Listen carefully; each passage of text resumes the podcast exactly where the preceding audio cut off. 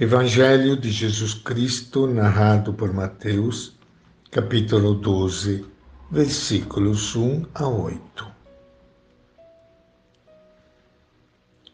Naquele tempo, Jesus passou no meio de uma plantação num dia de sábado.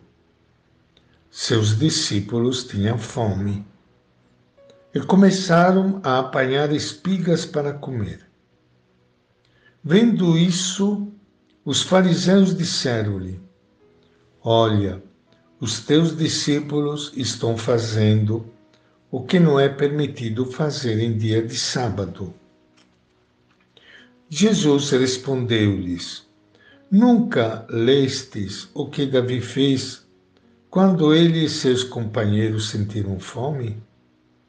Como entrou na casa de Deus e todos comeram os pães da oferenda que nem a ele, nem aos seus companheiros era permitido comer, mas unicamente aos sacerdotes? Ou nunca lestes na lei que em dia de sábado, no templo, os sacerdotes violam o sábado sem contrair culpa alguma? Ora, eu vos digo, Aqui está quem é maior do que o templo. Se tivesseis compreendido o que significa quer a misericórdia e não o sacrifício, não teríeis condenado os inocentes. De fato, o Filho do Homem é Senhor do sábado. Esta é a palavra do Evangelho de Mateus. Minha saudação e meu abraço para todos vocês, irmãos e irmãs, amigos, amigas do norte e sul do Brasil, aqui reunidos para este momento de encontro com o Evangelho. Evangelho é boa notícia. É boa notícia que Jesus, o Filho de Deus, veio trazer para todos nós em nome do Pai. Ele veio falar para nós o que o Pai gostaria de falar, mostrar o caminho do Pai e que nos ajuda a encarar esse caminho é o Divino Espírito Santo. Estamos todos aqui em boa companhia, junto com Deus. Normalmente, estamos acostumados a julgar as coisas e as pessoas a partir dos nossos pontos de vistas que dependem da nossa experiência e da nossa inserção no mundo com todos seus compromissos e alianças. Estranhamos quando algo não está de acordo com o que pensamos e agimos, então reagimos. Ora, Jesus é a maior novidade, porque ele é a própria presença de Deus desafiando o nosso modo de pensar e agir. Afinal, quem é Deus?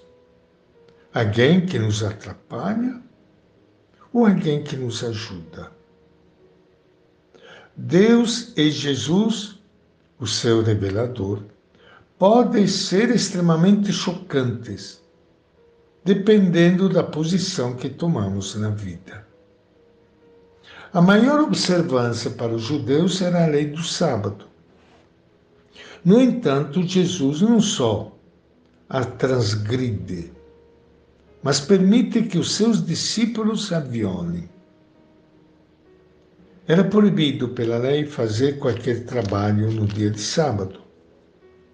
Quando a lei foi criada, ela servia às pessoas, assegurando seu direito no descanso. Contudo, com o tempo, ela se tornou não mais direito, mas obrigação. colhendo espigas para comer, os discípulos estavam fazendo o que era proibido. Proibido matar a fome. Curando um homem com a mão paralisada em dia de sábado, Jesus estava violando a lei. Mas que lei é essa que impede de conservar a vida e libertar para a ação?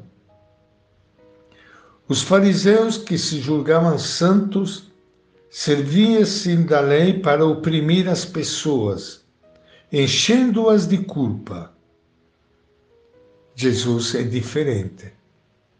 Mostra que a vida está muito acima da lei e que esta só tem sentido quando está a serviço da vida. O templo pode ser violado quando a vida humana está em necessidade. A lei do sábado pode ser violada quando a propriedade está em perigo. Uma ovelha está em perigo. Ora, a vida humana, com suas necessidades e problemas, está muito acima de um edifício e de uma propriedade. Deus ama a vida humana e não quer que ela seja sacrificada, nem que seja em nome do seu culto.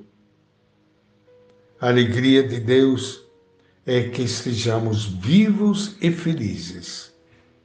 O resto é para servir a isso. E se não servir para isso, não serve para nada. Deus quer liberdade e vida e está contra todo tipo de escravidão e morte. Devemos desconfiar de tudo o que não serve à liberdade e à vida. Isso, com certeza, não vem de Deus. E esta é a nossa reflexão de hoje do Evangelho de Mateus.